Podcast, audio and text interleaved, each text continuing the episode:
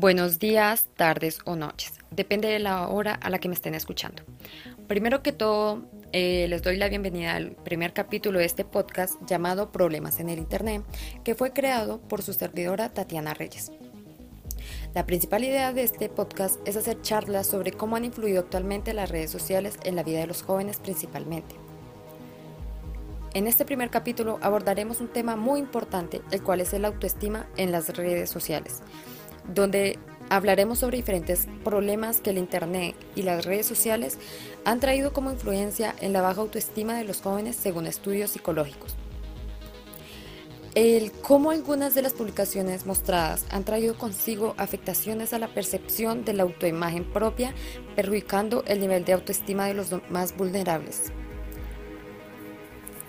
Eh, la utilización de estas nuevas tecnologías idealizan un tipo de mujer y hombre supuestamente perfectos y una vida igualmente perfecta, sin saber los demás, o sea, los que estamos expectando, eh, qué es lo que, si lo que hay que, detrás de aquella pantalla es real, sin saber em, qué hay detrás de aquella apariencia idealizada. Les quiero hacer una pregunta. ¿Ustedes creen que la vida de un influencer es tal como lo muestran? Eh, para mí no lo es. Eh, actualmente se ha hecho habitual el hecho de seguir en redes sociales a influencers o marcas cuyas publicaciones son más anuncios publicitarios cuyo fin es la venta de un producto o mostrar blogs de su día a día, así llegando a nosotros imágenes poco realistas de lo que deberíamos ser o cómo debería ser incluso nuestro día a día y queriendo seguir un estereotipo de belleza y estilo de vida que probablemente no es fácil de alcanzar o probablemente sea también imposible. Eh, un tema muy difícil de abarcar es las comparaciones.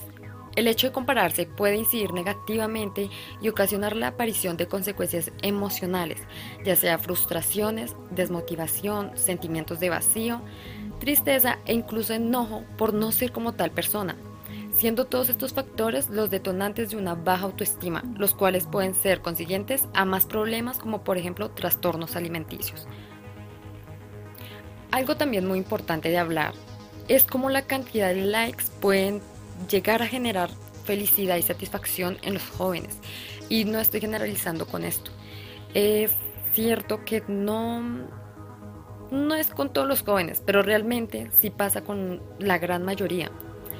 El hecho de que cuando se realiza una publicación y se reciben varios likes, eh, varias reacciones o comentarios, provocan gratificación, ya sea porque se siente una aprobación o aceptación por los demás, o porque simplemente siento que como humanos tenemos la necesidad de encajar.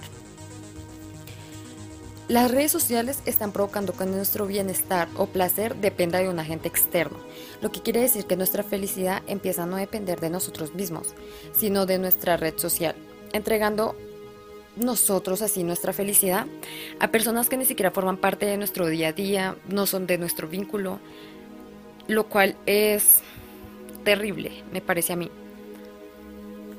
Eh, me gustaría que pensáramos a fondo si vale la pena que nos sintamos mal o nos sintamos eh, insuficientes por algo que estamos viendo en una pantalla. Y como he dicho, no sabemos si es real.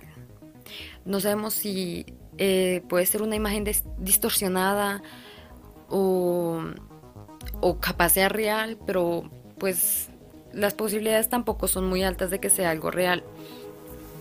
Y no estoy diciendo que usar redes sociales sea malo Simplemente hay que saber usarlas y ser de mente abiertos para saber qué es real y qué no es real y en qué deberíamos fijarnos y en qué deberíamos no dejarnos afectar, porque lo más importante somos nosotros mismos.